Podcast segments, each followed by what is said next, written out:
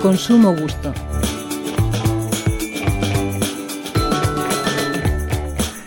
Las hay relajantes, estimulantes, frutales, afrodisíacas, antiansiedad, adelgazantes, digestivas, vitalizantes, energizantes, refrescantes, vigorizantes. Y por supuesto, en bolsita o a granel. Estoy hablando de las infusiones. Las primeras que se nos vienen a la cabeza son el café y el té. Pero las infusiones herbales son muchas. Por ejemplo, anís, canela, equinácea, hinojo, jengibre, manzanilla, menta, tila, valeriana, coca, boldo y muchas más.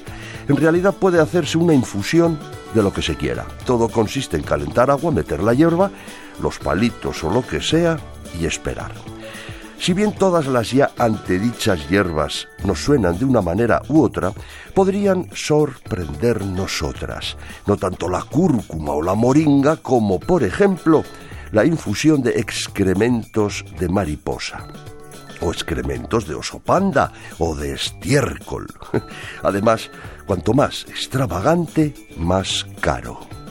De hecho, he leído que el té de estiércol de panda es el más caro del mundo. Se ha vendido a 6.000 dólares el kilo. Dicen, y probablemente subiendo. La verdad es que no se infusiona directamente el estiércol, claro, sino que se usa como fertilizante, medida muy alabada por quienes están en contra de los fertilizantes químicos. Y hay mezclas, frutos del bosque, frutos rojos, piña y coco, mil y unas noches, sueño de los mares del sur, de todo tipo de flores y, como no, ecológico.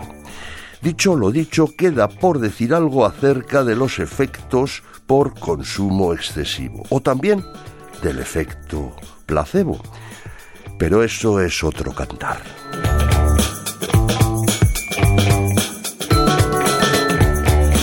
Ignacio Soret, director de investigación y editoriales SIC, Business and Marketing School, Radio 5 Todo Noticias.